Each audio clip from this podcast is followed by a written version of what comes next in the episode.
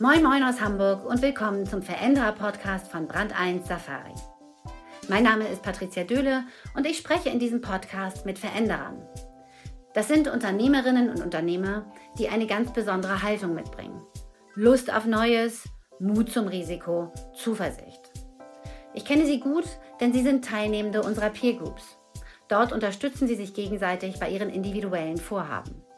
Daher weiß ich auch, dass sie nicht nur innovativ sind, sondern auch offen genug, um über ihren ganz persönlichen Umgang mit der Krise zu sprechen. Darüber, wie sie diese ungeheure Herausforderung angehen, was funktioniert, was nicht, vor allem aber, wo Chancen liegen und wie man sie nutzt. Zeigen, was möglich ist. Das wollen Sie und das wollen wir in diesem Podcast.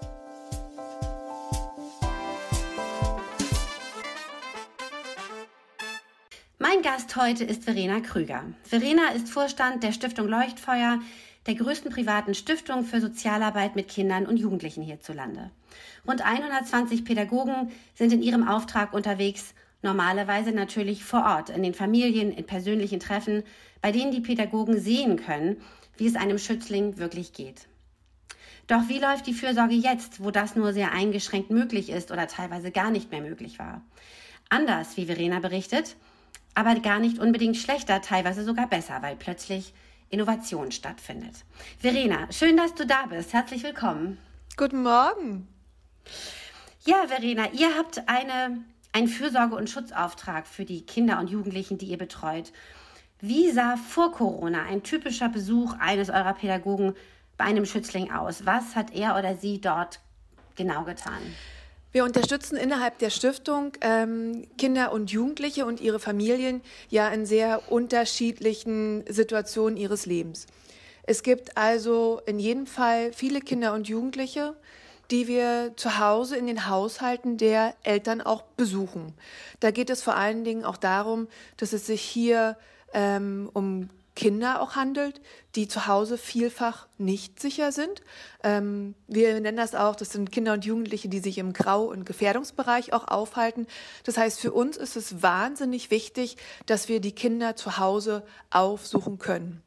Was hat sich da an vielen Stellen für uns verändert? Wir haben eine ausgerufene Kontaktsperre, ähm, die uns vor große Herausforderungen gestellt hat, weil wir ähm, tatsächlich gerade in den ersten Wochen, wo die Ungewissheit am größten war, ohne Mundschutzmasken oder Desinfektionsmittel in die Familien gegangen sind, auch gehen mussten, weil wir diese, diese Hygieneartikel gar nicht zur Verfügung hatten, bis zu dem Tag, wo uns die ersten Familien vor lauter Sorge und Angst auch nicht mehr hereingelassen haben. Und das war dann natürlich mhm. der Punkt, wo es darum ging, gut neu zu denken. Vorher war das oft mhm. so, dass wir in den Haushalten ähm, Termine vereinbart haben, ähm, in den Haushalten geschaut haben, ob die Kinder gut versorgt sind, ähm, ob ein Orientierungsrahmen da ist, dass genug Essen zu Hause ist, dass die Wohnungen einigermaßen ordentlich sind, dass Hygienestandards in den Haushalten auch ähm, sichergestellt sind. Das heißt, wir sind dringend darauf angewiesen, in weiten Ra Bereichen der Kinder- und Jugendhilfe, die wir ähm, anbieten, ähm, tatsächlich uns mit eigenen Augen davon zu überzeugen, dass vor Ort alles soweit in Ordnung ist, dass das Kindeswohl tatsächlich auch gewährleistet bleibt. Mhm, mh. ähm, ja, das heißt, ihr bräuchtet jetzt eigentlich virtuelle Augen oder ihr hättet eigentlich virtuelle Augen gebraucht. Mhm. Und tatsächlich sind ja im, im Unternehmensbereich, ähm, im Shutdown ja die Firmen auch in Windeseile auf digitale Kommunikationssysteme umgestiegen. Bei euch war das aber bis vor wenigen Wochen nicht nur unüblich, sondern schlicht verboten. Mhm. Das klingt ein wenig skurril in der heutigen Zeit. Wie ist das zu erklären? Nun ja, die soziale Arbeit, ähm, unser Produkt ist ja nicht die Maschine, das Auto, der mhm. Füllfederhalter, sondern wir arbeiten mit Menschen. Ähm, wir sind also Beziehungsarbeiter und ähm, in unserem Bereich ähm, ist es ja, das, das ist eine Haltungsfrage, dass man von Mensch zu Mensch auch spricht, Angesicht zu Angesicht, also face to face. Äh, in der sozialen Arbeit ist es ähm, weniger vorstellbar, ähm, dass man sich videogestützt oder über Telefonie verabredet. Das ist ähm, alles sehr technisch. Da fehlt die Mimik, da fehlt die Gestik, da fehlt, ähm, da fehlen Zwischentöne, da werden eher technische Fragen auch beantwortet. Aber es ist natürlich schwierig, ähm, sich ähm, das, das Wohl der Kinder einzuschätzen, mhm. wenn kleine Kinder nur vor die Kamera gehalten werden ähm, oder etwas ältere, größere Kinder oder gar Jugendliche ähm, so ganz unsicher vor so einem Videochat auch sitzen mhm. und äh, einem irgendwas beauskunften sollen. Das ist ja immer nur die halbe Wahrheit. Wir leben ja auch viel von Intuition, von Bauchgefühl, von Erfahrung ähm, und all das fließt mit ein in einem atmosphärischen Raum, den Telefonie oder videogestütztes Arbeiten nur bedingt auch zulassen. Mhm. Die Herausforderung, die wir aber tatsächlich noch haben, es gab viele Fachempfehlungen von Behörden, ähm, dass die ähm, Kinder- und Jugendhilfe und sämtliche Mitarbeiter in diesen Bereichen zu den systemrelevanten Personengruppen gehören. Also unsere Hilfe ist dringend notwendig. Wir müssen arbeiten gehen und gucken, ob es den Kindern gut geht. Ähm, und die Empfehlung war, vielerorts auf Telefonie und auf videogestützte Telefonie mhm. auch zurückzugreifen. Mhm. Das setzt allerdings tatsächlich auch voraus, dass man das als Unternehmen dass man die ähm, IT-Struktur hat. Und das setzt natürlich auch voraus, dass man mit seinen Betriebsräten vorab entsprechende Regelungen auch hat. Also die reine Empfehlung ähm, der, der, der Landesministerien und der Landesbehörden ähm, war sicherlich auch sehr nützlich, um Diskussionen anzustoßen, ähm, aber haben nicht dazu geführt, dass wir ad hoc solche Systeme auch ähm, nutzen konnten für unsere Arbeit. Ja, also du, ich weiß das ja aus der Peer Group, dass du dir eigentlich schon lange wünschst, dass ihr diese Systeme zumindest unterstützend mit einsetzt, aber da eben ähm, immer mit dem Betriebsrat ähm, diskutiert hast. Und nun ist es aber seit einigen Wochen, glaube ich, tatsächlich erlaubt. Ähm, mhm. Was war deine Rolle genau dabei? Also wie ähm, ist es schließlich zu einer guten Einigung gekommen? Ich glaube, wir haben eine Einigung, ähm, eine zeitlich begrenzte Einigung mit dem Betriebsrat erstmal auch erzeugen können. Gar nicht so sehr, weil wir davon überzeugen konnten, dass wir die videogestützte Telefonie als wichtiges Arbeitsmittel innerhalb der Stiftung und unter uns Mitarbeitern auch gut gebrauchen können, sondern wir haben eher nochmal damit überzeugt, dass wir dem Schutzauftrag an vielen Stellen nur gerecht werden können, wenn wir über videogestützte Telefonie einen Blick in das Leben der Kinder werfen.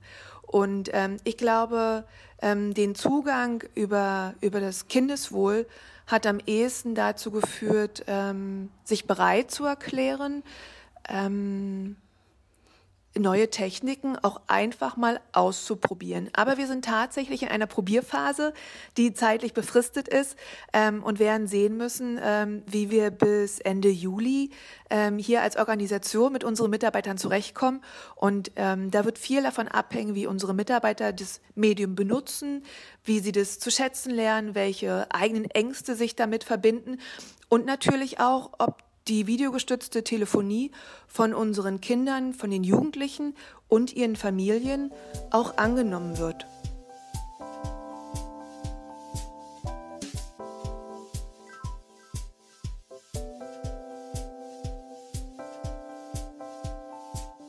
Du hast mir erzählt, dass es durchaus auch Situationen gab, in denen äh, sozusagen die Herausforderung eine komplett persönliche war, nämlich bei einer Wohngruppe von äh, jungen Flüchtlingen, mhm. die ihr betreut. Vielleicht erzählst du das einfach mal, was da passiert ist und ähm, wie ihr diese Situation gelöst habt. Ja, wir hatten natürlich so ganz unvorhergesehene Dinge wie in dieser Wohngruppe, ähm, woran man erst gar nicht denkt und aufmerksam gemacht wird in einem turbulenten öffentlichen Raum. Wir haben ähm, eine Wohngruppe mit mehreren ähm, Jugendlichen, ähm, die alleinreisend sind. Ähm, und Teil der pädagogischen Arbeit ist es, dass ich diese Jugendlichen natürlich einmal mit ähm, in der Woche ähm, auch mit einem Großeinkauf gut versorgen.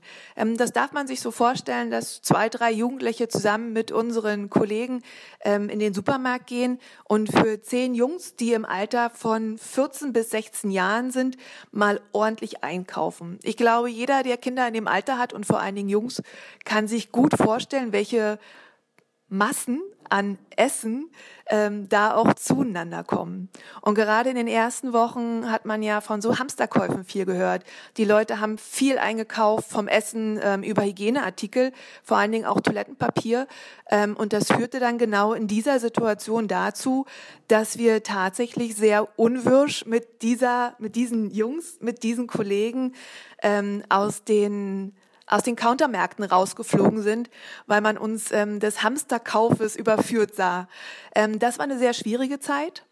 Eine sehr schwierige Zeit, weil auch die Jungs tatsächlich aus Flüchtlingslagern kommen, wo es ständig auch eine Not gab, auch an Lebensmitteln. Ähm, das führte auch immer wieder auch zu neuen traumatischen ähm, Erlebnissen, die wieder auch neu verarbeitet werden mussten innerhalb ähm, der pädagogischen Arbeit, die dann zu leisten war.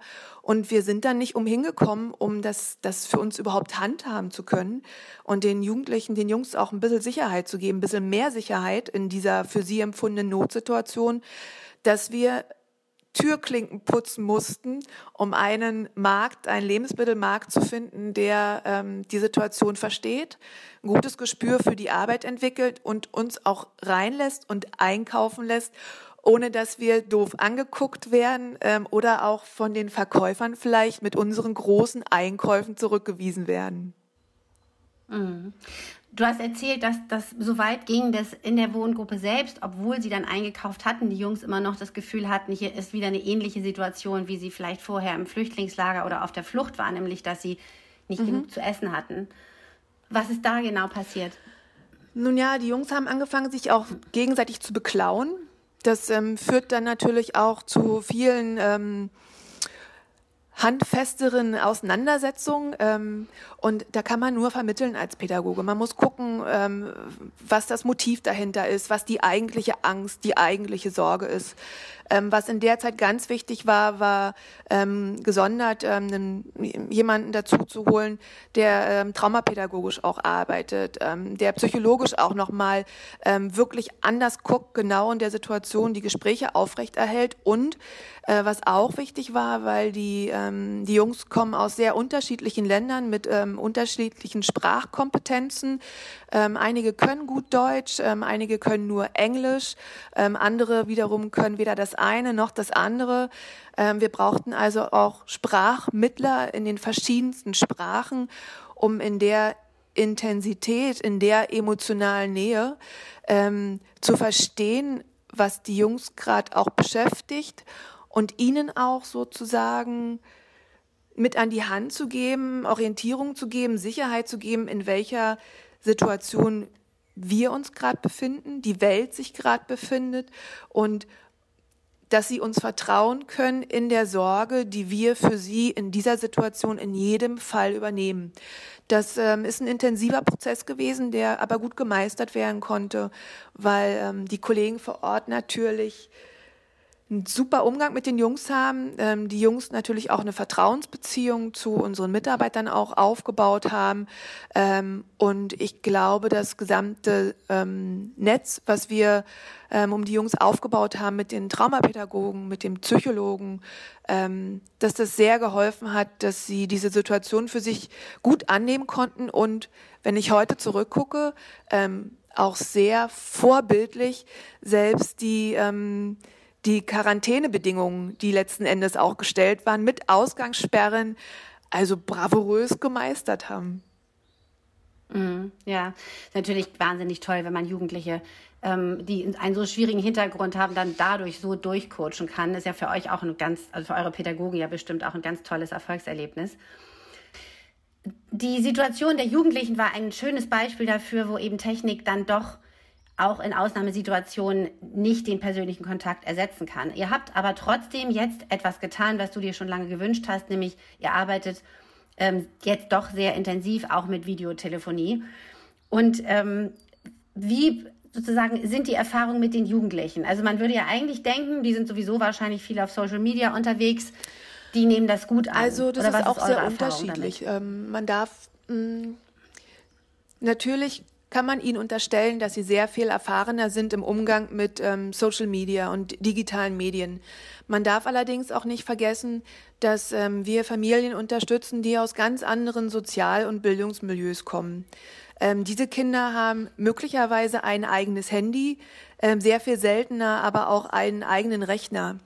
Und noch weniger haben sie ähm, in den eigenen Haushalten auch Rückzugsräume, wo sie ungestört und offen mit uns sprechen können. Ähm, von daher haben wir da also mit der Videotelefonie unsere Chancen, unser, unser Spektrum erweitert, mit ihnen in Kontakt zu treten. Aber das ist nicht gleichbedeutend damit, dass wir dadurch ähm, alle Kinder und Jugendlichen in bester Form auch erreichen ähm, und, und kompensieren, was eigentlich durch, ähm, durch, durch Face-to-Face-Kontakte ähm, nur entstehen kann. Und dann darf man auch nicht vergessen, dass ähm, wir auch viele Kinder ähm, unterstützen, die das Alter liegt von, das, wir haben kleine Babys ähm, bis zu sechs, sieben, achtjährigen. Ähm, das sind Kinder, die können selbstständig diese digitalen Medien überhaupt gar nicht bedienen. Sie sind also immer angewiesen auf einen Vormund, auf einen Sorgeberechtigten, auf ihre Eltern. Ähm, und das sind Situationen, ähm, wo man natürlich auch oft das Kind in die Kamera gehalten bekommt was aber nicht nützt, um dem pädagogischen Auftrag gerecht zu werden ähm, und, und sicherzustellen, dass es dem Kind gut geht. Ähm, und man bekommt auch darüber nicht so richtig ähm, raus, ob die Eltern auch vielleicht Unterstützung brauchen. Wir unterstützen ja nicht nur die Kinder und Jugendlichen, sondern natürlich auch ihre Eltern, ähm, um mit der aktuellen Situation auch gut zurechtzukommen. Und in den Haushalten, in denen wir vor allen Dingen auch tätig sind, ähm, sind die Eltern unter enormem Druck, das ist ähm, zum einen die existenzielle Not, die bei vielen auch da ist, dann auch die Not ähm, oder ja auch vielleicht der Wissensstand, der über Corona auch vorherrscht. Die Medien berichten ja sehr unterschiedlich auch darüber. Da muss man auch, glaube ich, sehr medienkompetent sein, um die brauchbaren Nachrichten von eher reißerischen ähm, unterscheiden zu können. Ähm, also das ist äh, sehr vielschichtig und nur weil wir die Video Videotelefonie nutzen, heißt das eigentlich nicht, dass unsere Arbeit völlig revolutioniert ist. Es ist ein gutes ähm, ein guter Kontaktkanal, der auch zu nutzen ist. Ähm, aber es wird nicht unsere Zukunft sein, glaube ich. Mhm. Also was ja vielen bei der Videotelefonie fehlt, ist ähm, das, die mhm. Chemie mhm. sozusagen, zu spüren, wie es jemandem wirklich geht. Nun ist das im, sag mal, im wirtschaftlichen Kontext auch nicht immer so entscheidend. Für euch ist es natürlich schon entscheidend. Was habt ihr denn für Mittel und Wege entwickelt, um trotzdem auch über Videotelefonie herauszufinden, wie es jemandem wirklich geht? Gibt es da irgendwelche Instrumente, die ihr entwickelt habt oder etwas, das Ich glaube, dafür ist es noch zu frisch. Wir dürfen jetzt ganz offiziell seit, ich glaube, ich gucke gerade auf den Kalender, seit gut zehn Tagen ähm, die Videotelefonie auch nutzen. Das sind erste Gehversuche. Erste Gehversuche unserer Mitarbeiter und dann erste Gehversuche auch in den Kontaktaufnahmen. Dafür ist es noch zu früh. Ich glaube, man muss ganz dringend über solche Dinge auch sprechen. Und vielleicht muss man sogar ein bisschen forschen ähm, und gemeinsam auch gucken, wie man in solchen Situationen, wie man Sozialpädagogen tatsächlich auch dabei unterstützt, ähm, diese, dieses, dieses Instrument ähm, für ihre Arbeit gut auch einzusetzen. Ähm, was ich beobachte ist, ähm, dass ähm, ein gutes Verabreden auch möglich wird, dass ein Miteinander lachen auch mal möglich wird, ähm, dass die Kinder mhm. wahnsinnig ähm, froh sind über das bisschen Abwechslung, was wir ihnen teilweise ähm, dadurch auch bieten. Ähm, das geht nicht tiefer. Aber wenn man mit den Kindern an der Stelle einfach auch nur ein, also lernt und einübt, wie solche Instrumente zu nutzen sind, ist das ja auch ein pädagogischer Auftrag, den wir da erreichen. Ähm, und ansonsten entdecke ich eigentlich eher, dass man sich über Video dann doch wieder verabredet, um draußen Buden zu bauen, ähm, spazieren zu gehen, ähm, auf den Spielplätzen irgendwas zu machen, die jetzt ja auch wieder offen sind. Ja, so vielleicht.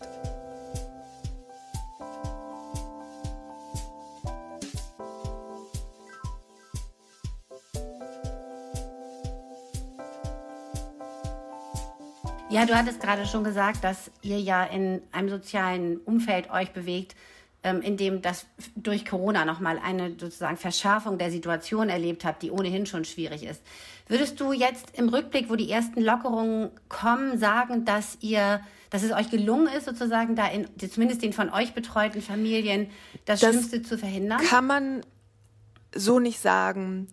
Ich denke, Wichtig ist immer wieder zu verstehen, dass wir mit Kindern und Jugendlichen arbeiten, ähm, die nicht in behüteter Normalität ähm, aufwachsen. Und wichtig ist auch zu verstehen, dass unsere Kinder vielfach im eigenen Zuhause nicht sicher sind. Aufgrund der Kontaktbeschränkungen und aufgrund der wenigen Möglichkeiten, die wir an vielen Stellen in den letzten Wochen hatten, werden wir eigentlich erst nach der Krise oder jetzt mit Öffnung ähm, einzelner Regularien sehen, erspüren und erfahren können, wie es den Kindern eigentlich wirklich ging. Ähm, die Vermutung, ähm, die ähm, nahezu überall angestellt wird, ist ein, also ist, dass jetzt im Nachgang am deutlichsten sichtbar werden wird, ähm, wie groß der Schaden ist und wo er angerichtet wurde und ähm, das wird sicherlich auch für uns ein ganz wichtiger Abgleich sein, um abschätzen zu können, inwieweit uns der Eindruck über die Videotelefonie tatsächlich auch geholfen hat in der Einschätzung der Gefährdungssituationen vor Ort. Also die Arbeit für uns mhm. ähm, beginnt wieder neu nach der Krise. Mhm. Genau, allerdings jetzt mit Unterstützung einer Technologie, die vorher eben bei euch gar nicht stattgefunden hat. Und ja, interessanterweise, du hast mir das erzählt, eigentlich wahrscheinlich im ganzen Sozialarbeitssystem nicht so richtig präsent war. Denn wenn ihr im Auftrag von Jugendämtern unterwegs seid, wurdet ihr tatsächlich auch bis vor Corona nur für physische Besuche genau. bezahlt. Genau, physische nicht? Besuche, das ist ähm, die Währung. Ähm, auch ein bisschen die Telefonie, ähm, aber es ist tatsächlich äh, in den ähm, äh, nicht festgelegt in der sozialen Arbeit, dass die videogestützte Telefonie ähm, auch eine eine Art und Weise ist, mit der man mit den mit den ähm, Klienten in Kontakt treten kann. Ähm, von daher gibt es da sehr unterschiedliche Regelungen auch der Bundesländer, ähm, die natürlich jetzt auch gut gucken müssen, wie sie wie sie in dem sozialen Bereich mit diesem neuen Medium umgehen können. Das wird auch nach sich ziehen, ähm, dass Vertragsregelungen nachgebessert werden und dass man sich natürlich in einem ganz anderen Maß damit auseinandersetzen muss, ähm, wie diese Videotelefonie qualitativ im sozialen Bereich auch genutzt werden kann. Mhm. Das heißt, man kann dann eigentlich nur hoffen, dass die Innovation, die jetzt durch Corona bei euch entstanden ist, dass die von den beispielsweise von den ähm, Jugendämtern dann jetzt auch auf Dauer etabliert wird und genauso auch von eurem Betriebsrat auf Dauer akzeptiert wird, dass ihr damit. Das ist das eine, könnt. das ist das Technische. Ähm, und es gilt natürlich auch konzeptionell daran zu arbeiten, ähm, wie wir das Medium auch bestmöglich für unsere Arbeit mit einbringen können. Mhm. Ja, wenn du ähm, zurückblickst, Verena, du hattest dir ja zumindest die unterstützenden, den unterstützenden Einsatz dieser der Technologie schon lange gewünscht. Ähm, was sozusagen hast du als Führungskraft ähm, in der Krise als, an Chancen genutzt, um diesen Wandel jetzt tatsächlich auch voranzutreiben? Das ist eine fortwährende Sensibilisierung. Ähm, ganz viele Gespräche mit unseren Pädagogen. Ähm, ganz viel Mut machen auch, dieses neue Medium, diese videogestützte Telefonie einfach auch mal auszuprobieren. Und weil all das eben auch zu einfach gesagt ist, ähm, war es für uns, ist es für uns gerade ganz wichtig, dass wir ähm, die videogestützte Telefonie für die Kommunikation innerhalb der Stiftung auch benutzen. Ähm, das ist gerade das, worauf wir uns als, ähm, als Führungskräfte ähm, sehr konzentrieren, um durch die Eigennutzung unsere Mitarbeiter in Kontakt mit der videogestützten Telefonie zu bringen und ähm, eine Ersterfahrung nicht dadurch auszulösen, dass sie mit ähm, unseren Kindern und Jugendlichen oder ihren Eltern zuerst sprechen, sondern dass sie tatsächlich durch eine regere Nutzung ähm, innerhalb der Stiftung ähm, mit uns zuerst üben. Wie bediene ich das jetzt? Wie stelle ich die Kamera ein? Wie ist das mit dem Ton? Ähm, wie spreche ich eigentlich mit meinem Gegenüber? Ist das ähm, also, dass wir die ersten komischen Gehversuche ähm, gemeinsam mit ihnen begleiten und ähm, da auch bei uns Dienstreisen ja ähm, sehr eingeschränkt sind, ähm, haben wir da ganz, ganz, ganz viele Möglichkeiten, unsere eigenen Meetings ähm, jetzt mit unserem neuen videogestützten ähm, Telefonierahmen ähm, auch permanent jeden Tag neu zu organisieren. Und ähm, da ergeben sich viele lustige Gelegenheiten. Mhm. Ähm, und man merkt auch, dass da Kollegen in ihren Räumen sitzen und gucken, oh, habe ich auch die schönste Ecke in meinem Zuhause auch erwischt. Ähm, dann gibt es wieder Kollegen, die fühlen sich damit schon viel sicherer und spielen mit allen Hintergrundbildern rum, die es so gibt und sitzen dann mitten in Miami am Strand. Ähm, also wir haben da ähm, beides. Viel Spaß und viel. Überwindung von Unsicherheit. Ähm, aber üben, üben, üben. Ähm, momentan am ehesten auch innerbetrieblich ähm, den Einsatz des Mediums. Mhm. Ja, es, ist, es, es, klingt, als wenn da in eurem Bereich oder vielleicht generell im Bereich der Sozialarbeit ähm, eine kleine technisch, technologische Revolution stattfindet, die, ähm, die vielleicht überfällig war, aber von der man zumindest hoffen kann, dass sie natürlich eure, eure Basisarbeit nicht ersetzen, aber doch in Zukunft ähm, deutlich unterstützen und verbessern wird. Ja, schön, Verena. Das ist ein sehr positiver Ausblick. Und zum Abschluss ähm, haben wir jetzt noch ein kleines Spiel mit dir vor. Wir oh. nennen es Mut zur Lücke. Du sollst schnell und spontan zehn Sätze zum Thema Veränderung vollenden. Also eine Lücke schließen, die wir am Ende okay. bewusst gelassen haben. Also schnell Gut. und spontan. Alles klar? Okay, dann geht's los. Veränderung empfinde ich als Chance. Führung heißt für mich Orientierung und Sicherheit bieten.